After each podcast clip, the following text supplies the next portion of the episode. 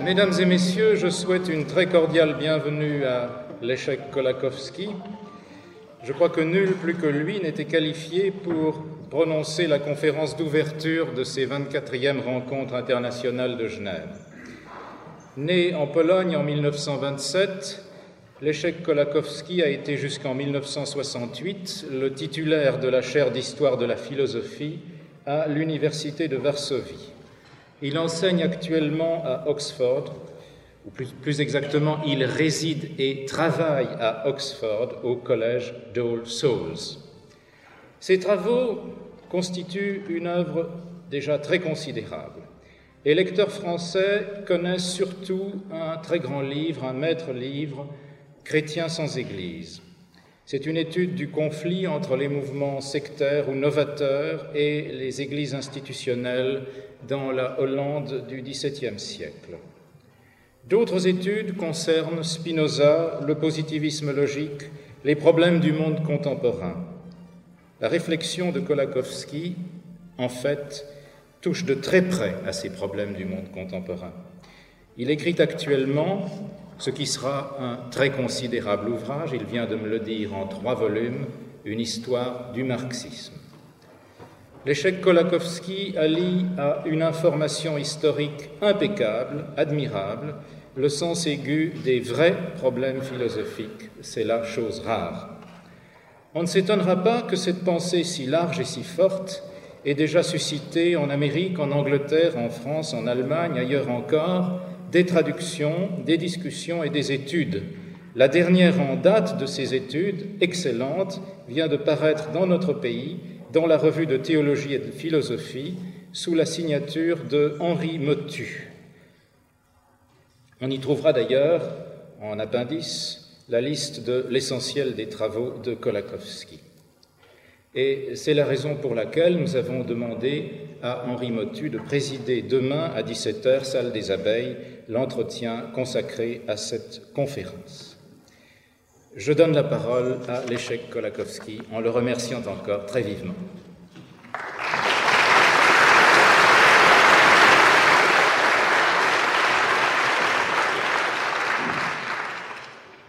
Je vous remercie, professeur Starobinski, pour cette euh, présentation flatteuse, malheureusement. Euh,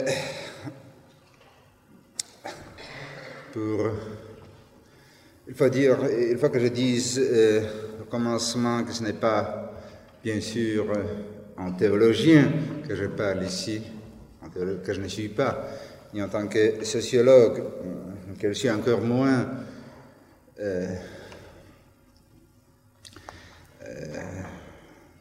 Je ne prétends pas de présenter un point de vue appuyé par des données scientifiques valables. Euh, si je peux dire ainsi, euh, la seule chose que je suis, que je me sens capable de faire, c'est d'exprimer une certaine inquiétude à l'égard des processus dont nous sommes tous euh, témoins et qui concernent et qui sont identifiés couramment comme la sécularisation de la société moderne. Euh, les statistiques sont ou, ou, paraissent indiscutables quand elles euh, démontrent le déclin euh, de la religiosité ou et la montée de l'indifférentisme religieux qui accompagne euh, presque partout l'urbanisation et à l'expansion de l'éducation en général. Dans ces recherches, le degré de la religiosité est conçu, est évalué selon le degré de la participation au rite, d'abord donc fréquentation des églises, mariage religieux, baptême, confirmation, funérailles, etc. Et selon la distribution des réponses aux enquêtes concernant certaines croyances traditionnelles. C'est d'ailleurs la seule façon dont le phénomène de la religiosité se laisse saisir sous une forme calculable. rien de surprenant pourtant que nous désirons en savoir davantage. Nous aimerions connaître le sens culturel de ces calculs et leur valeur prédictive. Cependant, ici, cependant, nous sommes dans l'arbitraire, comme d'ailleurs dans tous les cas où nous essayons de saisir hum, la signification et de deviner euh, hum, l'avenir des processus globaux hum, dans la société humaine. Si modeste que soit le nombre de certitudes euh, dont nous disposons dans les prévisions euh, globales, une chose paraît assez sûre, c'est que la méthode la moins valable consiste dans l'extrapolation illimitée des courbes une fois dressées, et que chaque courbe se brise à un certain point, et ceci dans tous les domaines de la vie. Pour donner des exemples faciles, il y a, il y a une quinzaine d'années, euh, pendant l'explosion de l'enseignement universitaire, il était simple de calculer dans quelle année le nombre de savants surpasserait celui des êtres humains vivants.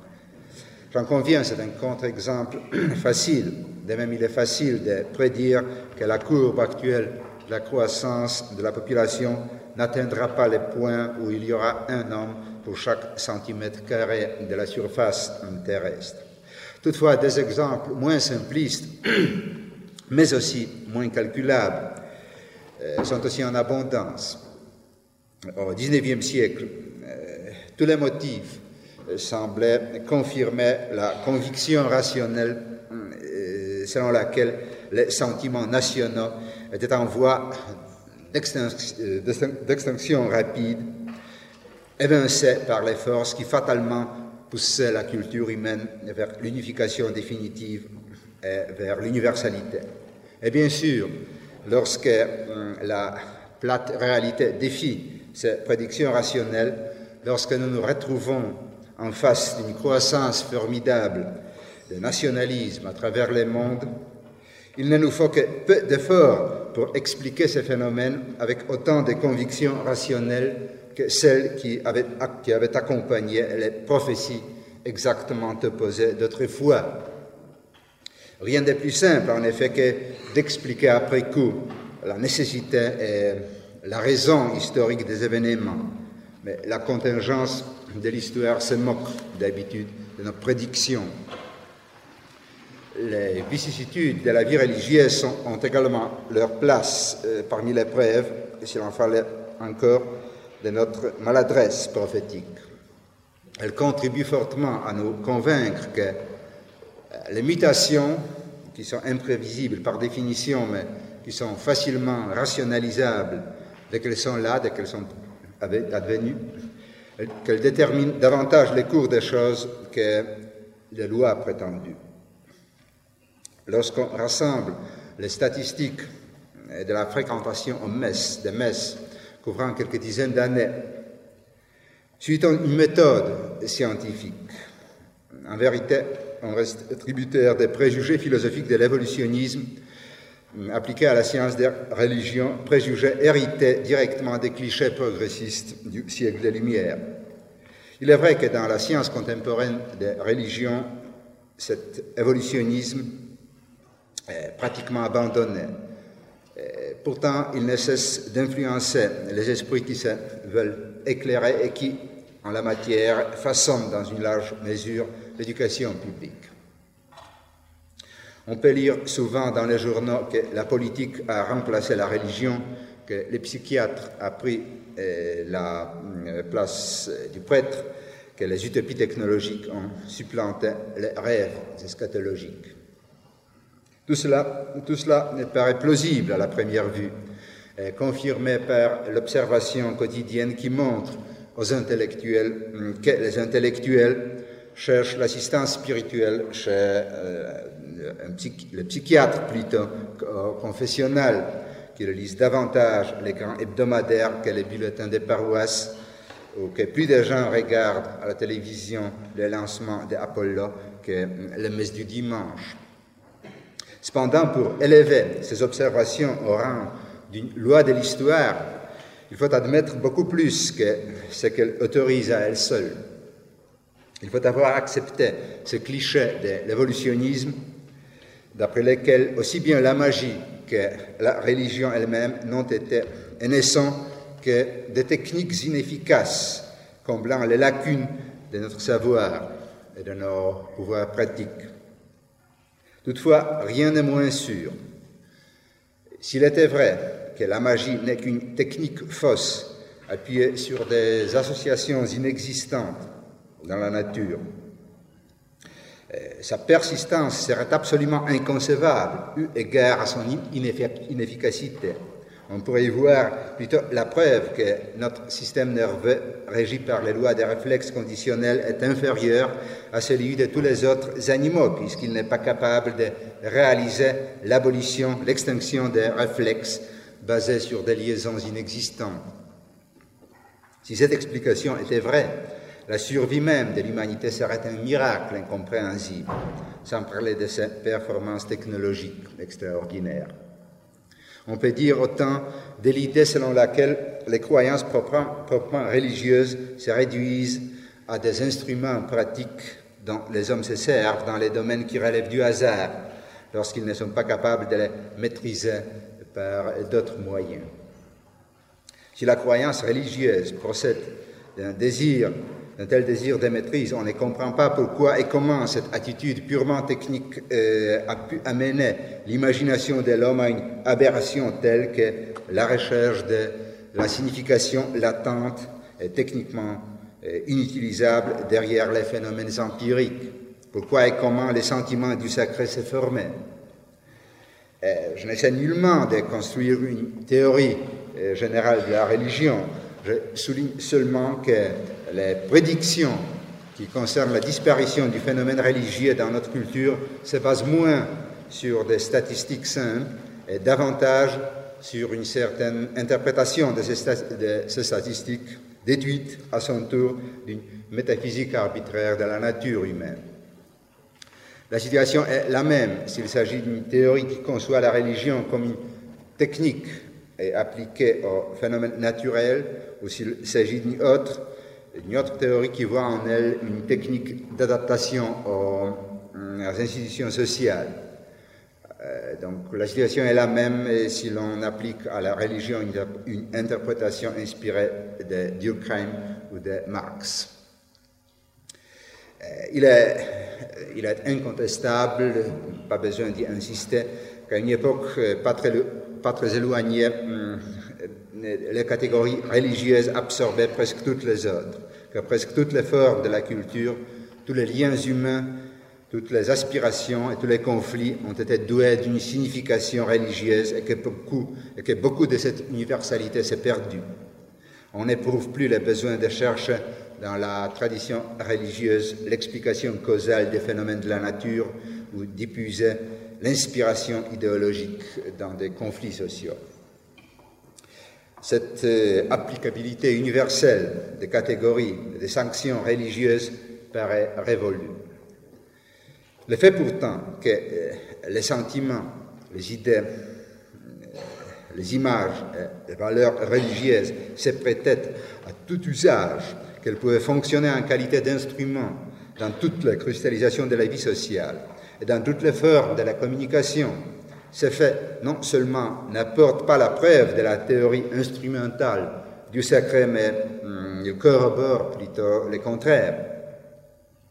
Pour que les valeurs religieuses puissent être attribuées aux intérêts et aux aspirations profanes, comme on dit, il faut que ces valeurs aient été reconnues comme telles préalablement et indépendamment de ces intérêts et de ces aspirations, pour qu'il soit possible de défendre n'importe quelle cause en disant Dieu est de mon côté, il faut que l'autorité de Dieu soit déjà reconnue et non pas inventée ad hoc pour cette cause. Le sacré doit être présent avant qu'il soit exploité, tout simplement. Il est, donc, absurde de dire que le sacré n'est que l'instrument de tous les intérêts possibles qui l'ont mis à leur service. C'est l'illusion intellectualiste qui se cache dans l'interprétation instrumentaliste du sacré. On peut dire que l'essence culturelle d'une pioche peut être entièrement saisi dans l'usage qu'en fait les jardiniers. Mais dire que les idéologies, les valeurs morales ou les valeurs religieuses sont intelligibles de la même façon, c'est non seulement méconnaître tout ce qui fait la distinction entre la culture humaine et l'effort immédiat de l'adaptation biologique, c'est rendre cette culture incompréhensible. S'il y a eu un passage d'un stade où les besoins humains s'exprimaient directement à un autre, où ils commencèrent à invoquer la sanction du sacré pour s'exprimer ou à chercher appui dans ce qu'on appelle le renversement idéologique, ces passages ne s'expliquent nullement par les contenus de ces besoins. Par conséquent, ce qui devait, ce qui devait recevoir l'explication reste aussi mystérieux qu'il était. Toutes, ces, considérations générales tentent pas nier l'évidence du phénomène euh, identifié couramment comme sous le nom de sécularisation. Elles ont pour objet d'indiquer ces faits simples que l'essence de ces phénomènes est loin d'être immédiatement intelligible et que les termes prêtent à la confusion, puisqu'ils embrassent plusieurs processus qui ne vont pas nécessairement de pair. Si la sécularisation dans les mondes traditionnellement chrétiens, si elle signifie la baisse des participations aux activités des organismes chrétiens traditionnels, elle est décelable avec certitude, quoiqu'il soit très exagéré de dire que ces raisons sont évidentes. Si elle suit invariablement les processus de l'industrialisation, ces deux phénomènes ne marchent pas du tout du même pas, d'après une loi saisissable. Les sociétés les plus avancées industriellement sont loin d'être les plus sécularisées dans ce sens. Si pourtant on identifie ces processus de sécularisation au dépérissement du besoin religieux, la question devient beaucoup plus douteuse. Si l'on avançait que toutes les fonctions de la religiosité sont en train d'être irréversiblement accaparées par les institutions profanes, du coup, tous les symptômes de la renaissance religieuse que nous connaissons bien nous deviendraient incompréhensibles. Et je ne pense pas seulement au phénomène de renaissance en marge ou en dehors du christianisme traditionnel, à toute cette extraordinaire prolifération de l'intérêt pour l'occulte, pour la magie et les arts hermétiques, euh, au pullulement euh, des petits sectes, parfois grotesques ou extravagants, à l'invasion des cultes et des croyances orientaux dans les mondes chrétiens, etc.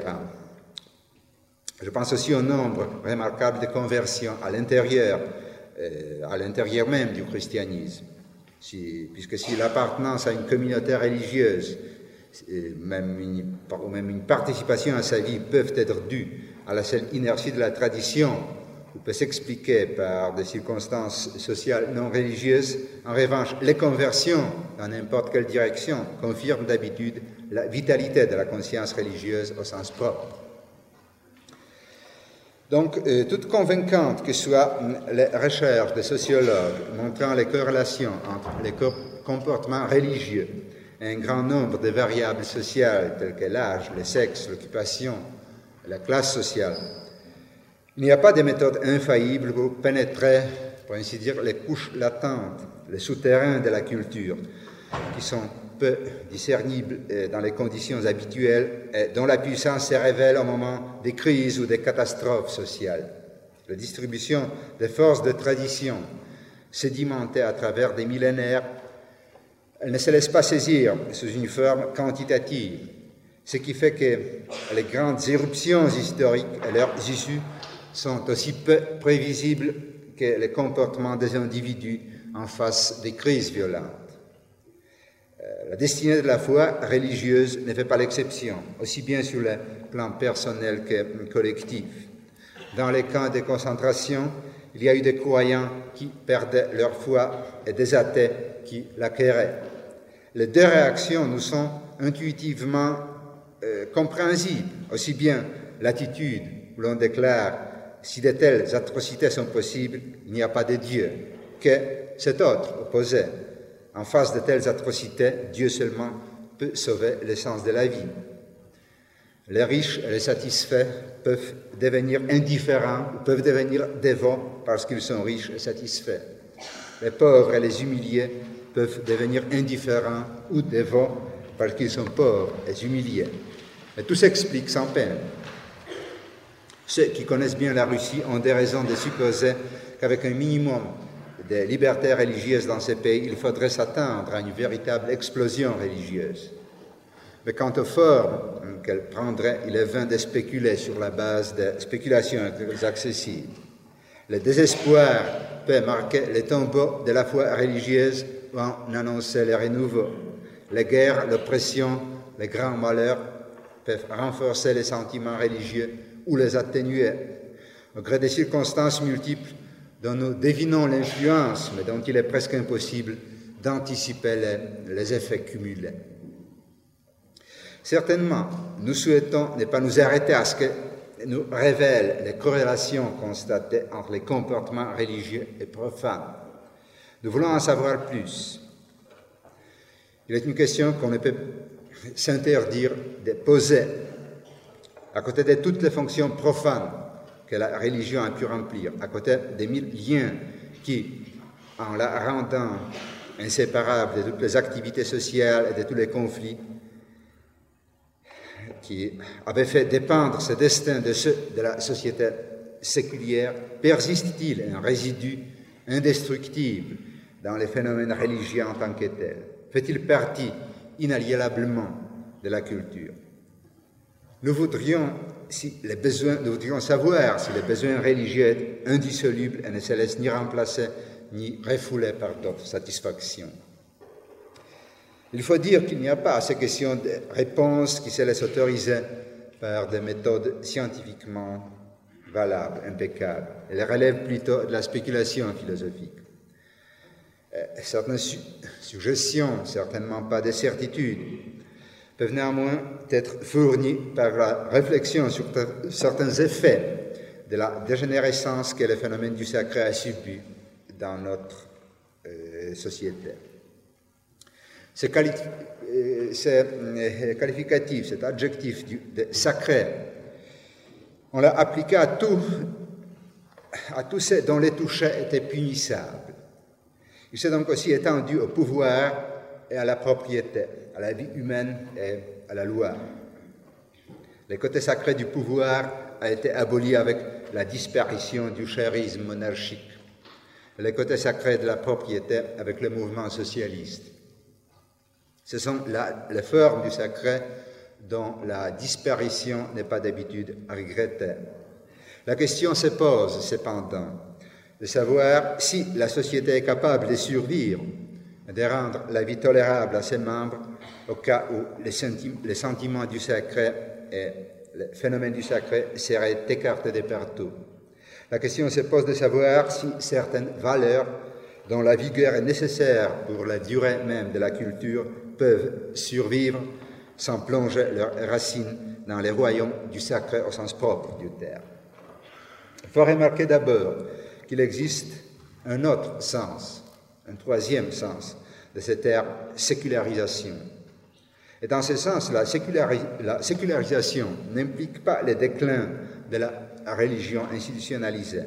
On l'observe également dans les églises et dans les doctrines religieuses.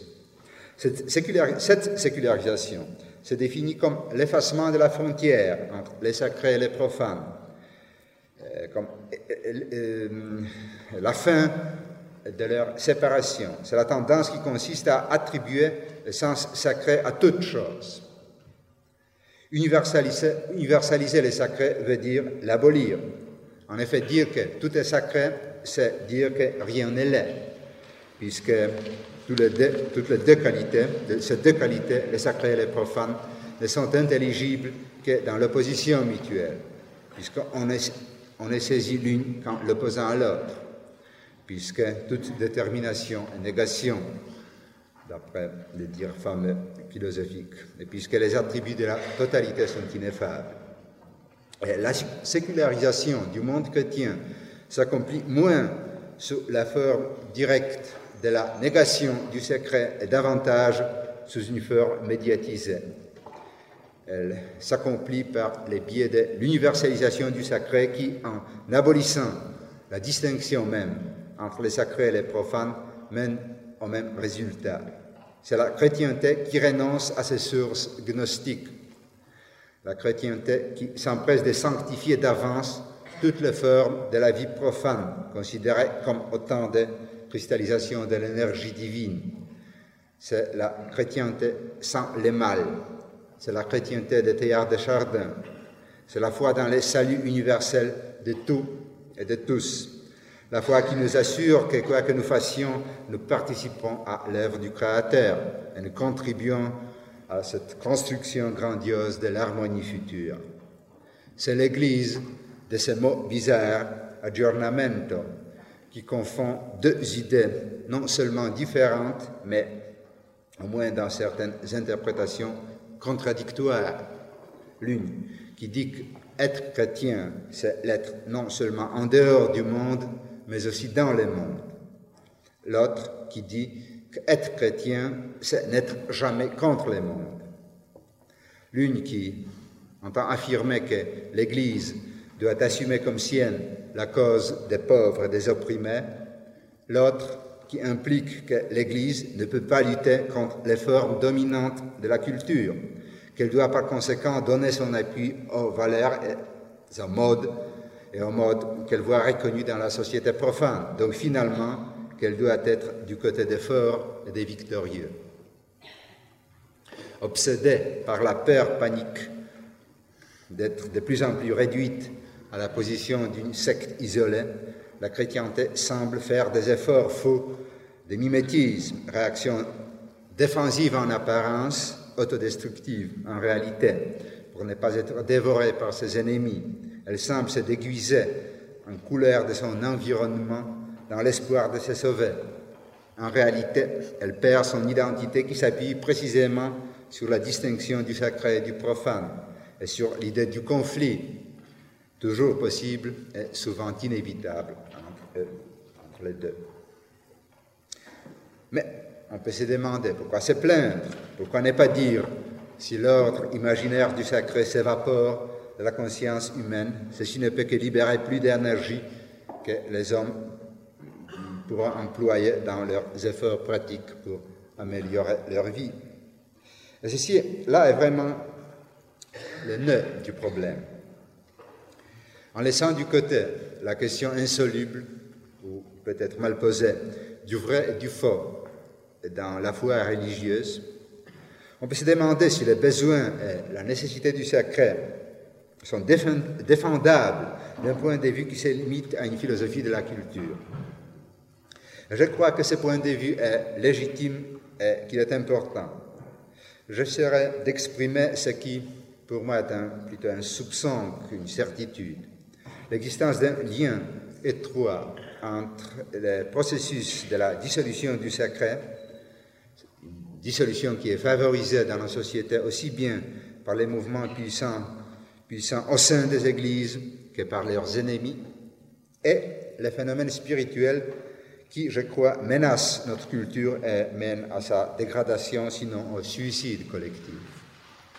Je pense au phénomène que l'on peut nommer très généralement l'amour de l'amorphie, le désir de l'homogénéité, l'illusion de la perfectibilité illimitée de la société humaine, les eschatologies immanentes, l'attitude instrumentale à l'égard de la vie individuelle.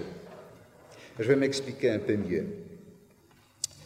La fonction du phénomène du sacré dans notre culture consistait entre autres en ceci. Toutes les distinctions fondamentales de la vie humaine, toutes les formes majeures de l'activité ont été affectées, ont été douées d'une signification additionnelle et qui est impossible à justifier par la seule observation empirique.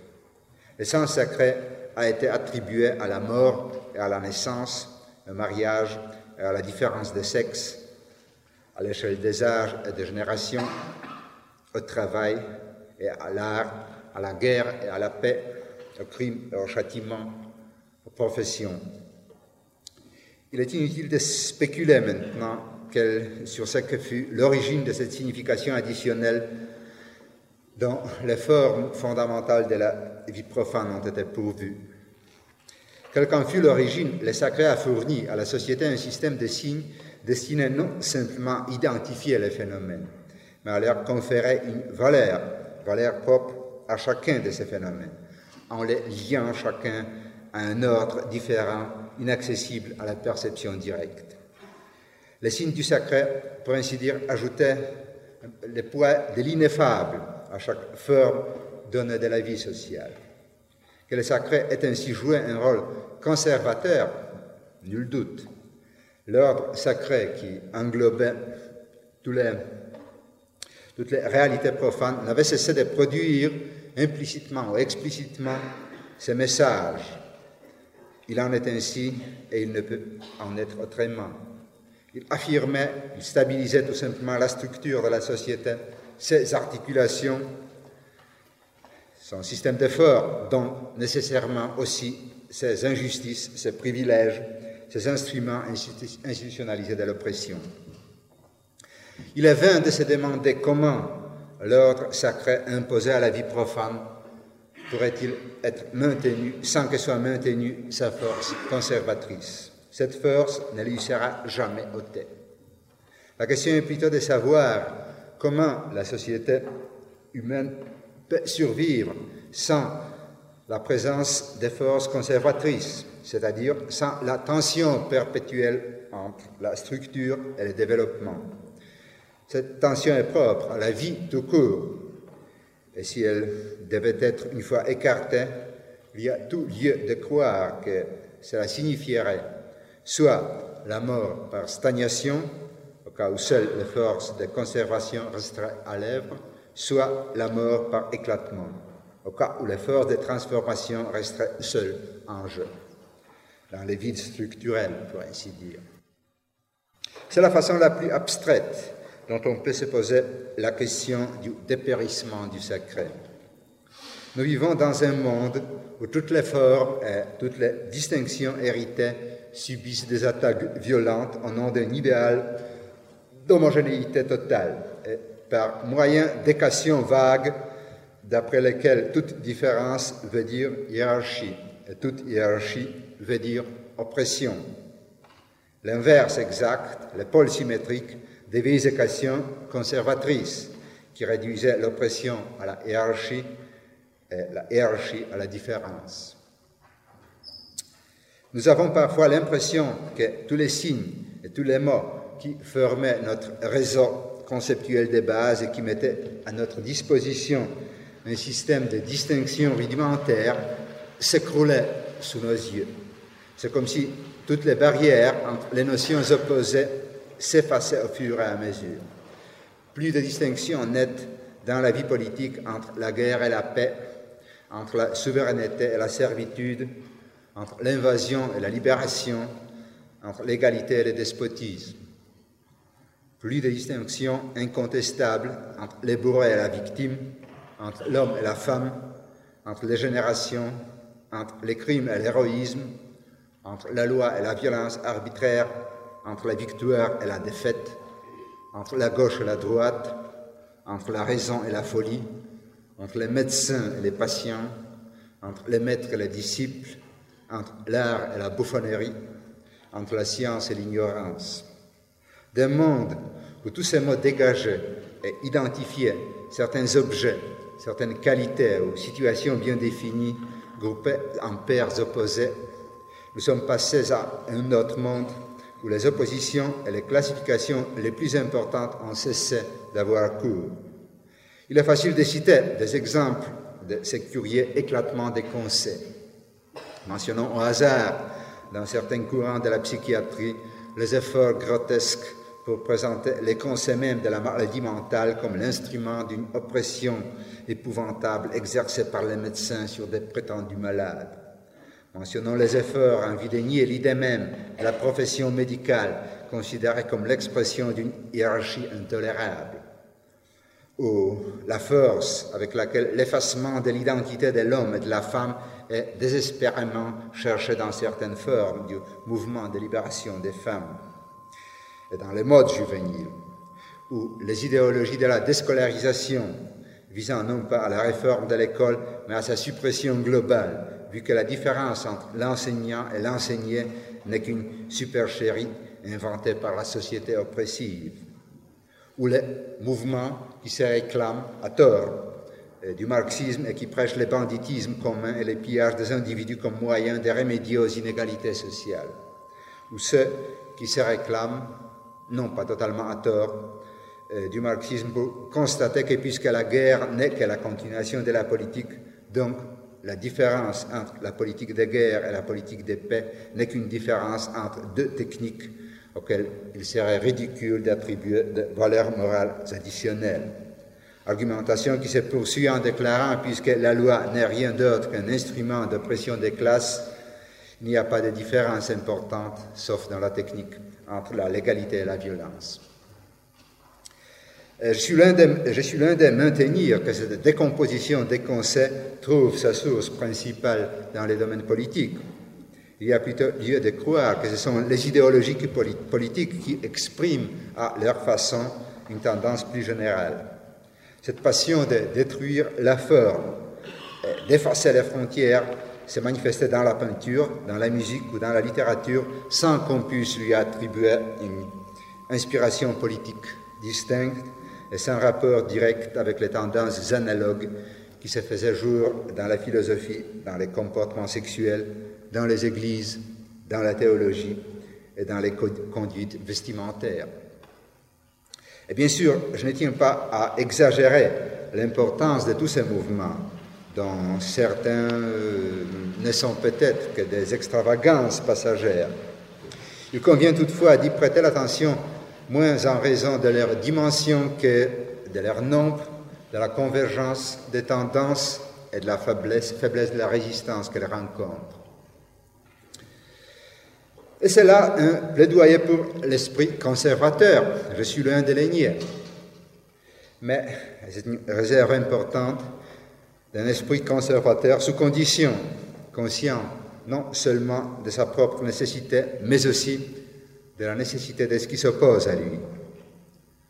Euh, il sait par conséquent, ce que son adversaire est rarement prêt à reconnaître, que la tension entre la rigidité de la structure et les forces de transformation entre la tradition et la critique, que cette tension constitue la condition même de la vie humaine.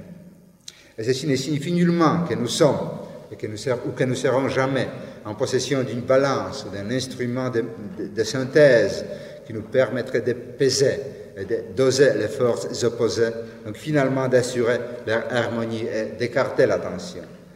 Non, ces forces ne peuvent agir qu'en tant qu'opposées dans les conflits et non dans la coopération.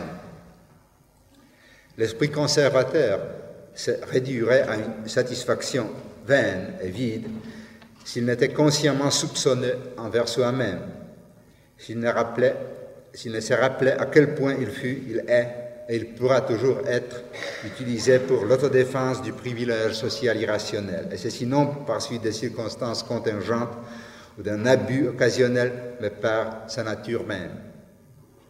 Nous parlons donc d'un esprit conservateur qui sait faire la différence entre le conservatisme des grands bureaucrates et celui des paysans, de même qu'il sait reconnaître la différence entre la révolte des affamés ou d'une nation en esclavage et un révolutionnarisme purement cérébral reflétant les vides émotionnels.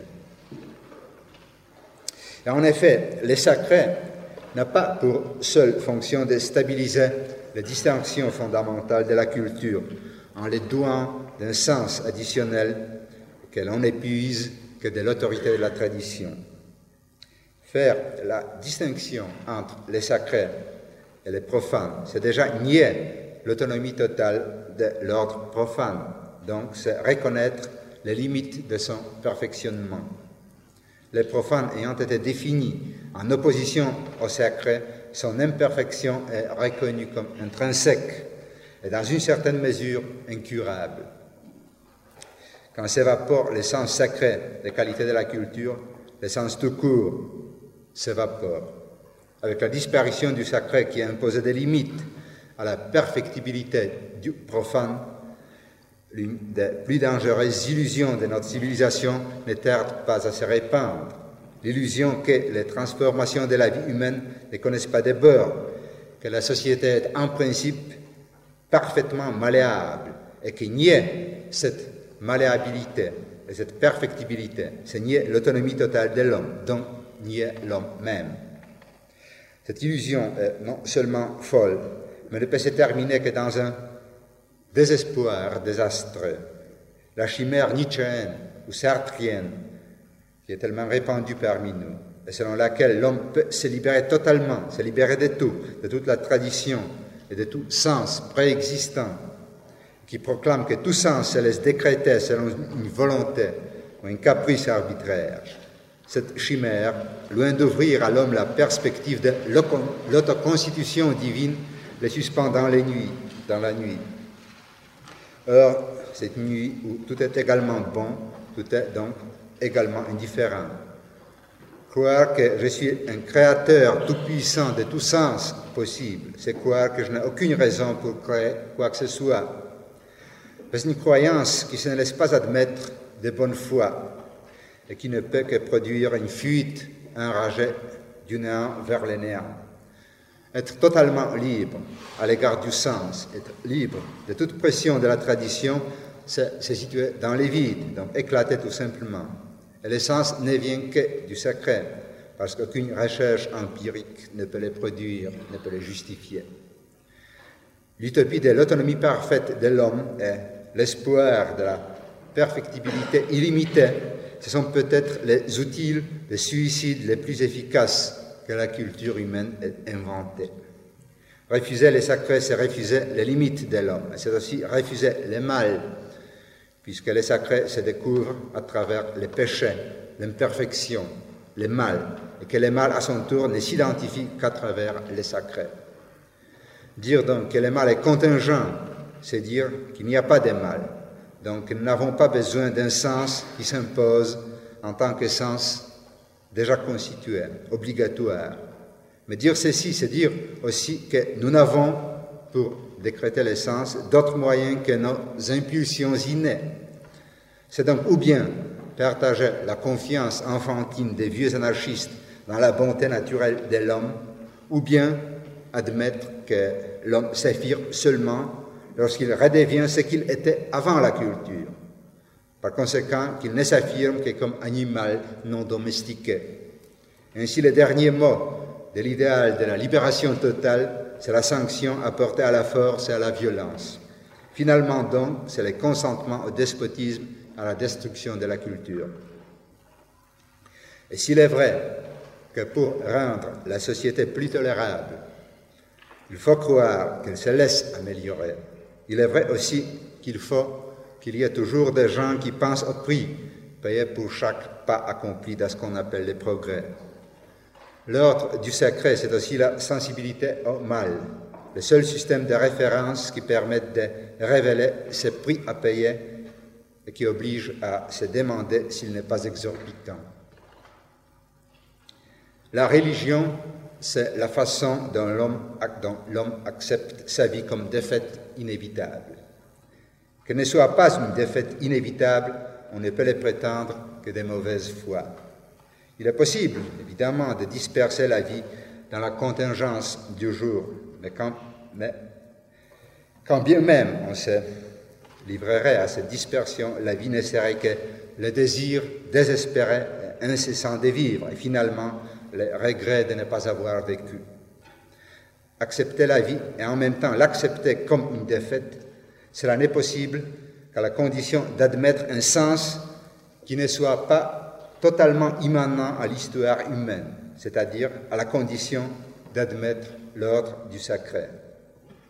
Dans un monde hypothétique d'où le sacré aurait été balayé, il ne resterait que deux éventualités, ou bien les fantasmes vain et se connaissant comme tel, ou bien la satisfaction immédiate et s'épuisant en elle-même. Il n'y aurait donc que les choix de Baudelaire, les amants des prostituées et les amants des nuées.